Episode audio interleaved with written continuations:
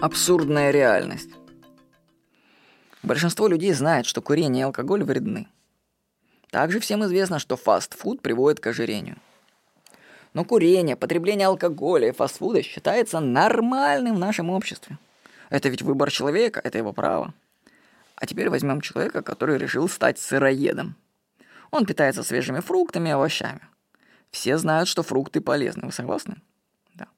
Но почему тогда в обществе на сыроеда смотрят как на сумасшедшего сектанта? Он всего лишь ест полезную пищу. Вы видите этот абсурд? Скажите кому-нибудь, что вы переходите на свежие овощи и фрукты, и вам скажут, что это вредно.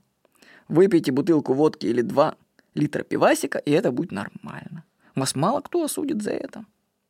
Логика нашего общества повреждена. Миллионы людей заблуждаются и навязывают свою волю остальным.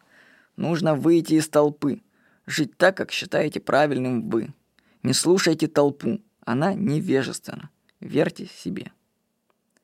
Эту заметку я, опять же, написал 1 января 2014 года в отеле Royal Lotus в Сайгоне.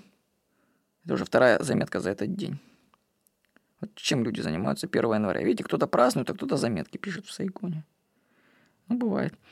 С вами был Владимир Никонов.